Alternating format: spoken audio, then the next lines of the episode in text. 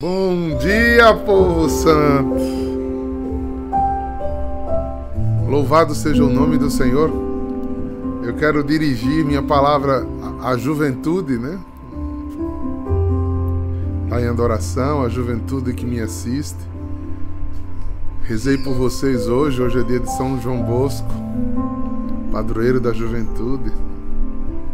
Que ele interceda pela vida de santidade de vocês vocês possam na juventude abraçar o seu maior tesouro e dele viver, e nele se entregar e nele mergulhar. Essa é a minha oração por vocês, jovens. Eu tenho a graça de ter sido encontrado por Deus jovem. Onde estaria se não tivesse sido encontrado, meu Deus. Com o temperamento que eu tenho. Ai, precisava de Deus logo cedo mesmo. Que bom. Pois é, hoje é terça de adoração e a gente já está com o coração cheio de vontade de ver aquele povo todinho ali em torno do altar do Senhor para adorar o nosso Deus. Aí quando eu comecei a pensar nisso, me veio essa música linda né, do, do missionário Shalom que diz: O teu amor me conquistou. E eu gosto, eu gosto da expressão do poeta né, que diz aí: Feriu meu coração, você fisgou meu coração, já era. É, há quantos anos eu adoro e continuo querendo adorar de novo, de mais e mais. É, a adoração é um sinal de comunhão e de amor com Deus e com a fé. É por isso que eu trouxe hoje um texto não do Evangelho. Né? O Evangelho hoje eu vou pregar lá na adoração. Quem quiser ouvir a reflexão do Evangelho vai estar na adoração. Eu trouxe a primeira leitura porque Deus me me inspirou falar sobre uma palavrinha que está no final desse texto, que é Romanos, capítulo 12, versículo 1 a 4. Carta aos Romanos. Oh, desculpe. Carta aos Hebreus, perdão. Hebreus, capítulo 12, versículos de 1 a 4. Quem quiser abrir, vamos lá. Eu gosto da expressão aqui do lecionário que diz: Jesus é o aperfeiçoador da fé. Por isso essa música tem tanto sentido pra gente. É. Quando a gente é conquistado pelo amor de Deus, a gente começa a ser aperfeiçoado. A nossa fé vai sendo polida. E vai se tornando realidade aquilo que a gente crê. Pense nisso. Porque muitas vezes começamos a ouvir, depois começamos a entender, e só depois aquilo começa a virar crer em nós, verdade em nós, irrefutável verdade em nós. É realmente um caminho de, de proximidade. Por isso o amor me conquistou. Não foi à toa que Jeremias abriu a boca e disse: seduziste-me. Eu gosto eu gosto de dizer que nós somos pescadores e não caçadores, né? E o pescador é um bicho ardio, é um homem ardio. É um homem que pega uma isca, uma coisa que o outro gosta. Né? e mas sendo que botou um anzol. e o anzol quando fisga, machuca. Jesus pediu que os discípulos fossem pescadores de homens. E São João Bosco foi um dos homens que fez isso. Quando João Bosco, São João Bosco em Turim começa a sua missão, a juventude estava dispersa. O jeito de educar não evangelizava ninguém. Né? E ele foi com um jeito próprio, uma revolução. Por isso os salesianos têm escola no mundo inteiro. Né? Então, é muito significativo isso que a gente vai ouvir agora, de Hebreus, porque a gente tem que entender essa malha e o que é que precisamos fazer, tanto para ser sedutores, se já fomos seduzidos, como se deixar seduzir. O que diz o profeta, né? Seduziste-me e eu aceitei a sedução. Eu fui fisgado porque eu correspondi, né? Numa paquera, né? Num namoro, você é flertado e não sei se os jovens sabem nem o que palavra é essa. você é paquerado e é correspondido. Senão você tá no é, amor platônico, né? É sozinho, né? sem ninguém. Olha só o que a carta de Hebreus diz. Irmãos, rodeado como estamos, com tamanha multidão de testemunhos, deixemos de lado o que nos pesa e o pecado que nos envolve. Por isso é tão importante né, que a gente dê testemunhos de fé. Com ato, palavras e ações. Porque as pessoas precisam identificar Jesus em nós, primeiro com as nossas atitudes, né? atos. Depois, falamos de Jesus, seduzimos os outros com o que a gente fala de Jesus. Depois, ainda, agimos como Jesus agiria. Os três caminhos da evangelização. E todos três são testemunhais. Você disse, irmãos, estamos rodeados de testemunhos. Aqui ele estava rodeado de pessoas que viviam a fé. É, então ele quer dizer o quê? Que quando eu dou testemunho, eu converto pessoas, faço pessoas largar o peso e o pecado. Conheceu a Jesus? Ama Jesus? Então, comece a imitá-lo. comece a imitá-lo. Comece a tentar falar como ele falaria e agir como ele agiria. Empenhai-vos com perseverança no combate que nos é próprio. O meu combate não é o combate de João Paulo, não é o combate de Maria Almeida, não é o combate de Luciana, não é o combate de Bruno.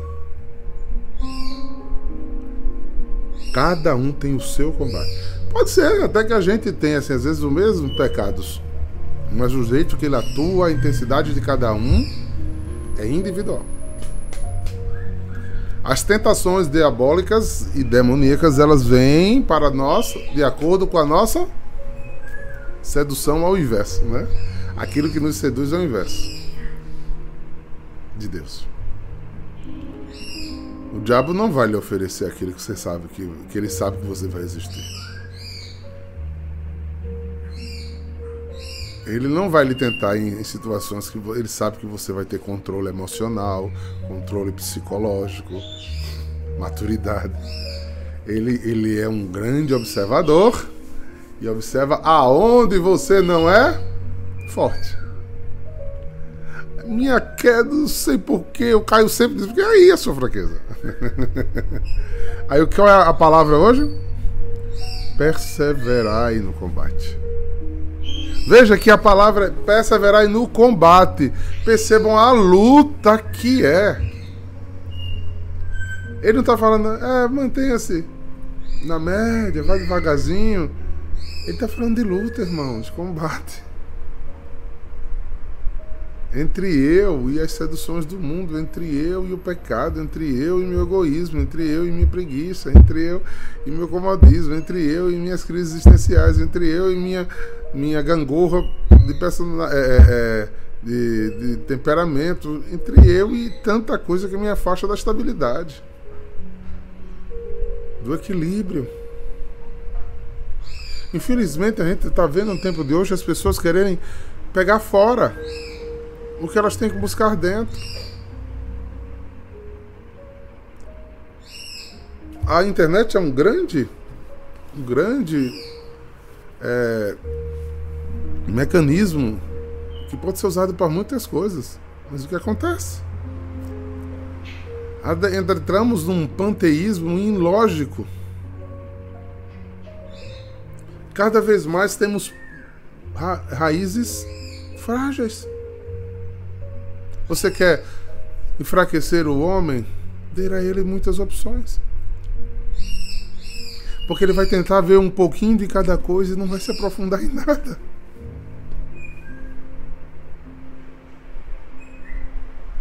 Vocês já pegaram aí um. Faça uma pesquisa no Google, nessas agora. Agora também tem uma, umas inteligências virtuais. Faça uma pergunta de uma coisa. Que ele vai dar 100 possibilidades de resposta a você. E sem aprofundar, você vai conseguir discernir como.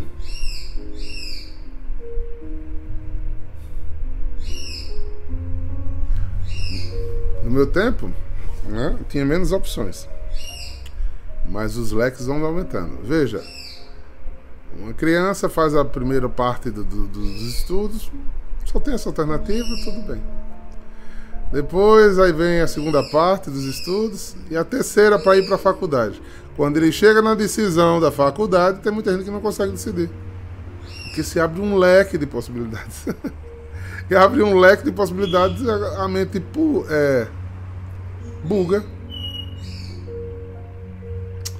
Eu quero ser médico, mas eu quero ser astronauta, mas eu quero ser engenheiro, mas eu quero ser. Aí começa. É porque aí. Vamos, não, vamos fazer discernimento vocacional. E às vezes não decide nunca nada. Então a, a psicologia tem até falado muito nisso, os teóricos que o ser humano precisa voltar a focos. Eu já dei esse exemplo, mas como o assunto cabe agora, eu vou falar novamente. No, os jovens há mais tempo aí, eu vi um dado, né, que hoje já não é um dos grandes veículos, ainda, ainda influencia, mas não é hoje o maior. A internet hoje engoliu a TV aberta, né? Mas no meu tempo, o veículo de maior comunicação era a Rede Globo. E a Rede Globo tinha o Fantástico há muito tempo. E o Fantástico tratava no máximo oito assuntos por noite. Sabe quantos assuntos ele trata hoje em dia? Entre 25 a 30. Ou seja, lança-se notícias e não se aprofunda nada.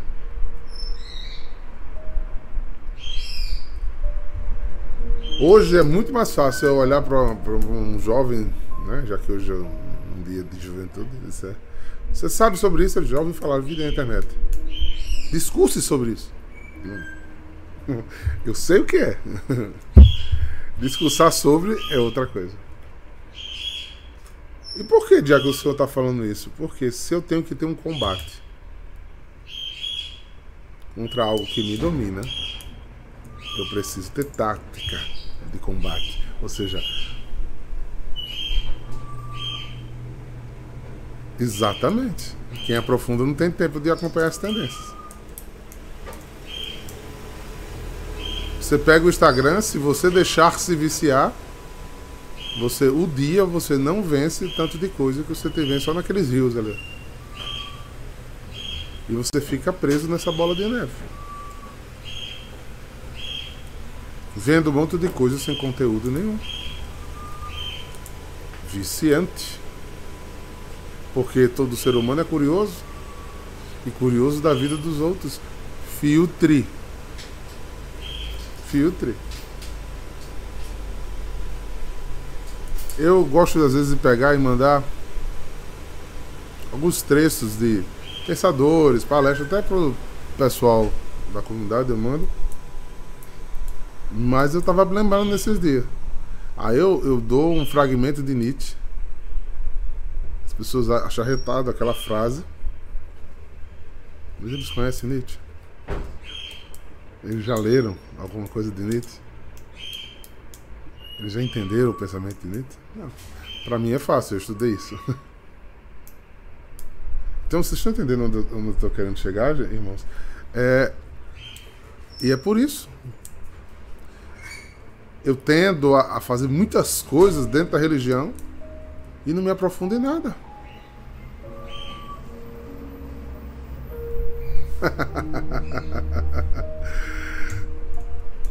Entendeu? É, a gente está fazendo isso com religião também. Eu conheço pessoas lá na China. E olha que eu só vou falar de comunidades e pregadores que eu admiro, tá? Não vou falar nenhum pregador que eu não indicaria. Então, de manhã eu escuto o diácono, depois que eu desligo ele, escuto o Hesser, aí rezo com o Frei Gilson. Daqui a pouco eu estou ouvindo Dom Frei do Falcão. Aí à tarde eu faço o texto da misericórdia na consolação. Aí de, de noite eu assisto a missa da Shalom. E mais tarde eu ainda olho na canção nova. Criatura, só tô falando de coisa muito boa, mas foca num desses caminhos de santidade, pelo amor de Deus. Um. Aprofunda em um. Faz um caminho. Todos são maravilhosos. Todos. Não estou puxando a sardinha pro meu lado, não. Amigo, uma santidade do Instituto Hessel, uma santidade do Shalom, uma santidade. Meu amigo, ouvir Dom Falcão é uma coisa incrível. Frei Gilson é um homem abençoado de Deus, mas foca em um, porque você vai ficar sem, sem, sem caminho. Aí você não tem subsídio para lutar. Você é alvo fácil. O grande é uma estratégia, só pode ser uma estratégia do inimigo. Pulverizar para desconcentrar. Aí se eu não tenho solidez naquilo que sou, onde eu caminho, aquilo que eu faço, eu, eu sou frágil. Sou. Se eu não engrosso um rebanho, eu sou alvo fácil. Do, do lobo por quê? Porque eu não tenho irmãos por perto eu caminho, eu faço carreira só. Então foque no conhecimento. Ah, não, mas olha, tá tendo um curso, Dom Falcão tá dando um curso. Então faça o curso todo. Porque é um homem de Deus abençoado que prega muito bem, é um bispo da igreja. Vai. Terminou o curso, aí você vem para outra coisa. Vai. Tchum, tchum, tchum, tchum, tchum, tchum. Exatamente, Tiago, exatamente. Precisamos mergulhar no mistério de Deus. É um caminho. Caminhos de santidade, eles estão compostos. Se a igreja disse esse caminho é um caminho de santidade, então tem tudo que você precisa para ir para o céu. Exatamente, Tiago. Entendeu? Se você está num caminho de santidade, você tem tudo para ir para o céu. Então, desta linha, desse jeito. Porque, ó, se você observar os grandes pregadores da Shalom, quando você vê um, um, ministro da Shalom, você logo identifica. Você pega um, um irmão da Canção Nova, você logo identifica. Por quê? Porque eles fizeram um caminho, receberam um jeito de ser. Canção Nova, um jeito de ser.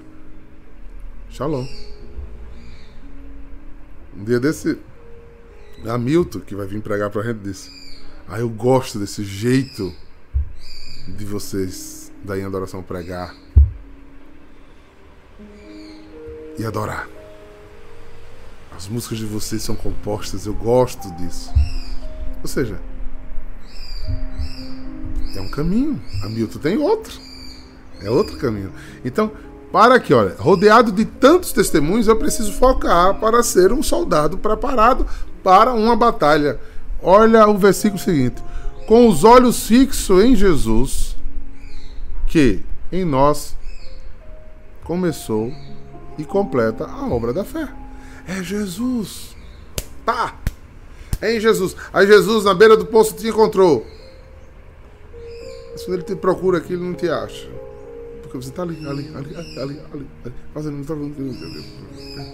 Foco. Foco para ter força para o combate. Foco. Versículo seguinte, olha só. Em visto da alegria que lhe foi posta, suportou a cruz e não se importou com as infâmias e assentou-se à direita do trono de Deus. Foca em Jesus, povo santo de Deus. Foca em Jesus. Jesus veio para o mundo com foco. 33, 30 anos. Começa a missão. Jesus faz uma estratégia subindo para Jerusalém, termina numa cruz e voltou para Deus. Foco. Sabia o que tinha que fazer.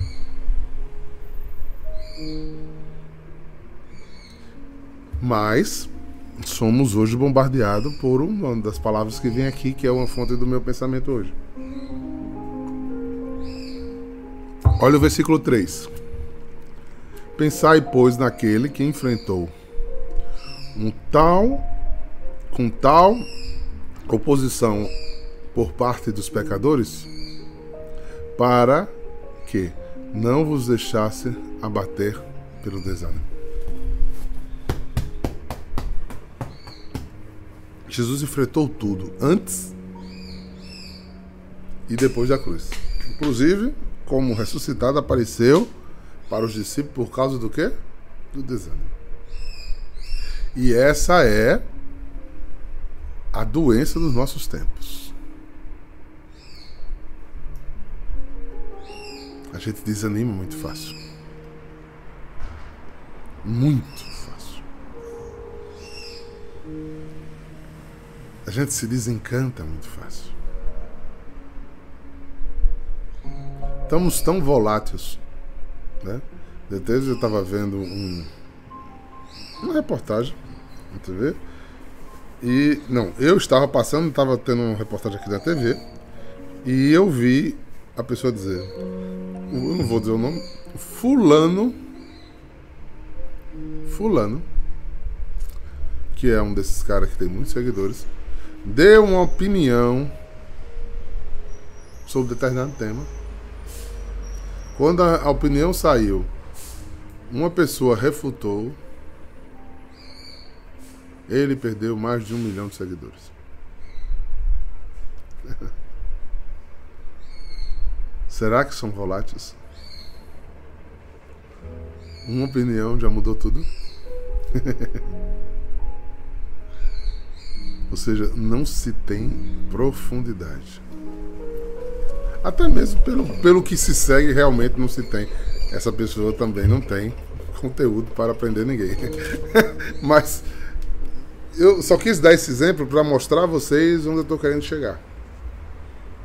Ou seja, um dos combates que a gente precisa ter para sair do pecado e para seguir a Jesus Cristo, para como diz aqui no lecionário que Jesus é o aperfeiçoador da fé, nele nos tornamos a realidade daquilo que cremos e esperamos. Ele conclui a peregrinação de retorno ao povo de Deus, mas mostra-nos o caminho, não sozinho, porém, como cabeça, guia, exemplo perfeito de obediência e de glória. Esse é Jesus. Esse é o qual nós devemos seguir. Mas a gente vai combater contra o que, diácono? Contra a preguiça, conta mentira, conta o desânimo, contra o egoísmo. Só esses quatro lhe afasta de Jesus ligeirinho. ligeirinho. Preciso nem falar de vaidade. Tem que combater. Ah, eu acho que eu não vou ler a Bíblia hoje, não. Eu me comprometi com o Senhor de ler dois capítulos, três capítulos. Eu tô com a preguiça. Pronto, basta um dia, você não faz mais. Você pula, você deixa pra lá. Entendeu?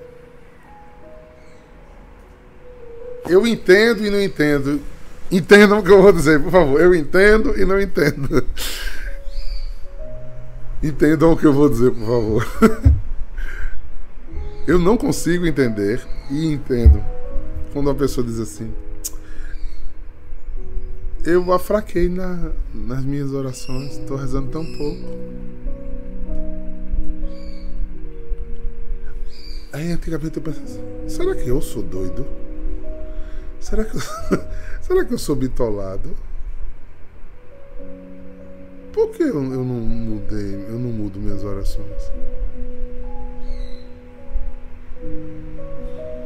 Aí eu fui começando a olhar. Qual é a sua oração? Qual é a relação com Deus que você tem? Você tem um monte de mecanismos que você se obrigou a fazer porque você acha que é bom e você acha que isso vai lhe dar prazer e vai lhe dar vontade de perseverar na oração?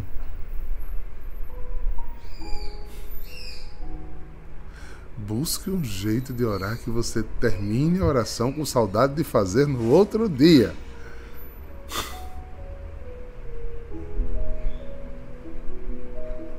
Imagine, eu tô com vinte e tantos anos de casado, né? Olha só, Daniela, eu tô, tô cansado de falar com você hoje. Eu fraquei no meu jeito de conversar com você todos os dias. O casamento tá acabando. Ou nunca houve. O jeito de ser. Oração é ato de amor, não obrigação. É desejo. Vem da alma. Ninguém se denuncia. Ao abrir os olhos, você olha primeiro o celular ou fala com Deus.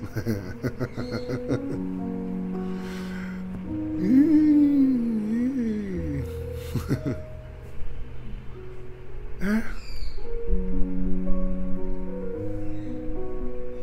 É, já deitado, ali, naquele intermédio do sono.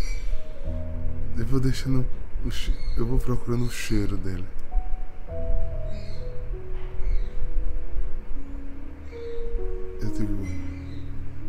Que bom. E é uma conversa de amor, gente. De amor. Sem linguagem formal nenhuma. Linguagem formal eu faço na adoração. Tem uma lógica. Sem linguagem formal nenhuma. De dengo, de, de, de carinho. Arrume o jeito de fazer seu chameguinho com Jesus, o seu jeito. Aquele jeito gostoso que você acha gostoso, que você trata as pessoas que você ama, senão você não vai. Sim, mas aí já é oportunismo, né, Duda? Arranjar um jeito bonitinho para ver se engana Deus para ganhar o que quer, isso é oportunismo. Tem muita gente que busca Deus por oportunismo. Querendo tirar proveito de Deus. Mas não tem intimidade. É por isso, por exemplo, as irmãs e os, e os irmãos, eles têm oração formal comunitária várias vezes no dia. Mas se eles não fomentarem algo acordar essa paixão, até eles caem nas laudes, na hora sexta, nas vésperas, nas completas, mecânicos. Porque não há não se espantem, não há libido para fazê-la. O corpo da gente é passa pela libido, pelo desejo, entendeu? Então nós temos tudo isso e precisa ser. E não estou terminalizar, não. Temos que ter foco. Quem é uma pessoa focada naquilo? Gosta daquilo, empenha-se naquilo, tem amor por aquilo que faz. É um focado. é um focado. Mas se ele não for apaixonado por aquilo, não adianta. Ele não é nunca. Quantos profissionais a gente vê que trabalham para ganhar dinheiro, mas não amam aquilo que fazem? Você vê na cara, você vê no serviço dele que não é bom. É isso que quando eu fui professor universitário, muitos anos, eu olhava para a cara de alguns e fazia. Se você leva seu curso na barriga, você está querendo fazer isso mesmo? Você não vai ser feliz nunca com esse curso. Se você está fazendo um curso de aniversário, parte-se da premissa que você quer aprender. E você fila por quê?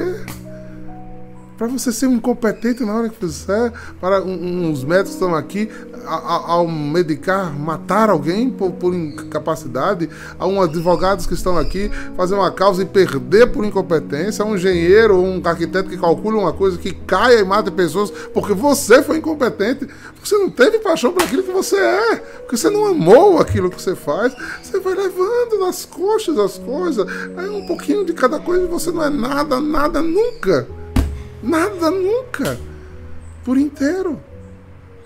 Aí você trata Deus do mesmo jeito. E quer que, que ele corresponda a você. Mas como se ele conhece o íntimo? Ele sabe que você está dando esmola. Porque tem certos comportamentos dentro da igreja que eu vejo que as pessoas acham que está fazendo um favor para Deus. Olha, eu já cumpri minha obrigação, eu fui pra missa. Não vai não, criatura. Você ir pra missa por obrigação? Que droga. Eu já paguei meu dízimo. Pronto, bota na rádio. bota na rádio, porque você quer aparecer, cara. Vida mais ou menos é vida morna, Daniel. É vida morna. E vida morna, Deus vomita. naquele texto, Jesus, é, Deus diz a João na revelação que às vezes é melhor ser frio.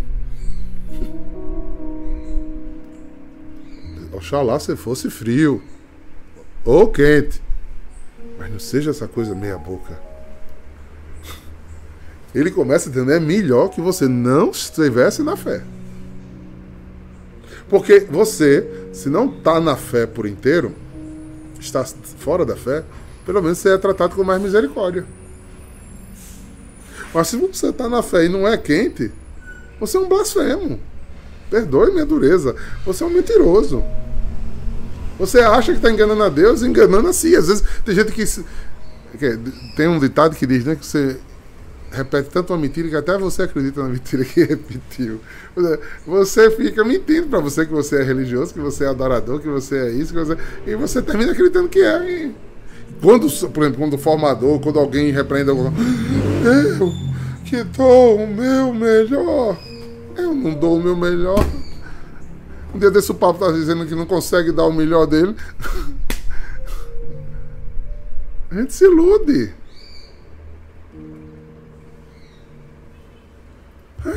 Gente se ilude, sem ser quente, sem ter foco. Aí o que acontece?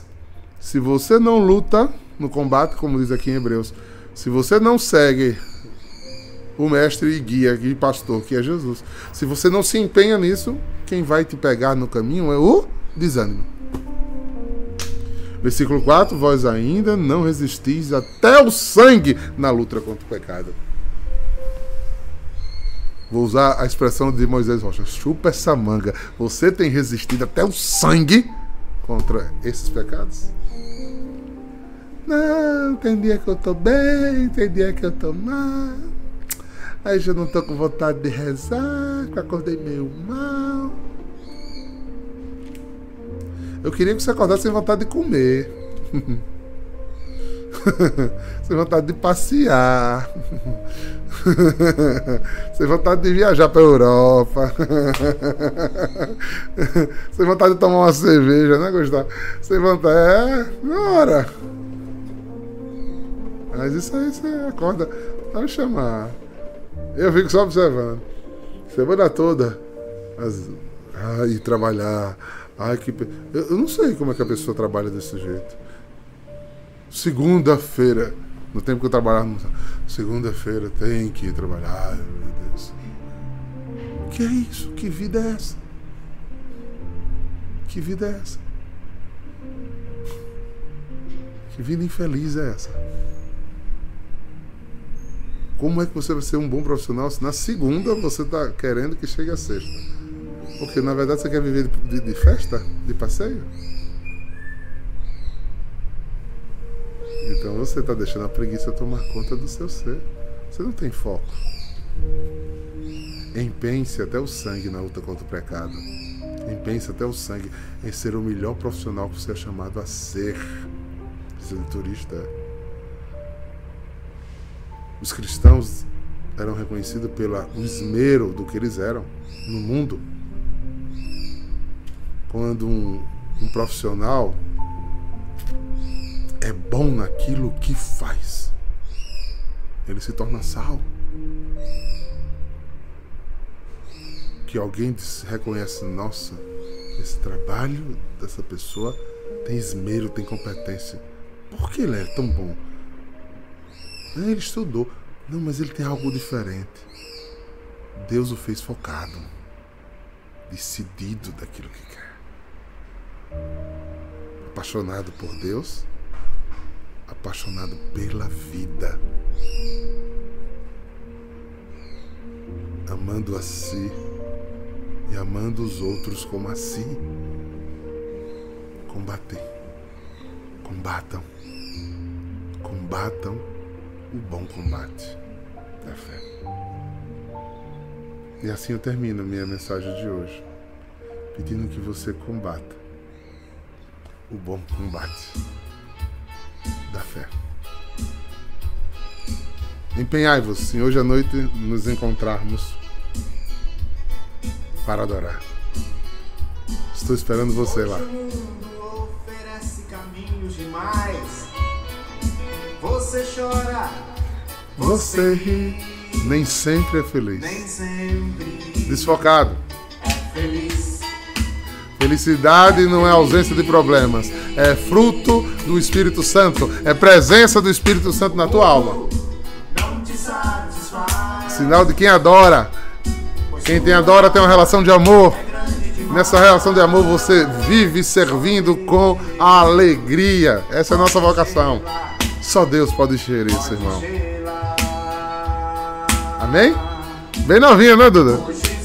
Que o Senhor Deus os abençoe, os guarde de todo mal e os dê força para o combate, até o sangue na luta contra o pecado. Em nome do Pai, do Filho e do Espírito Santo. Shalom!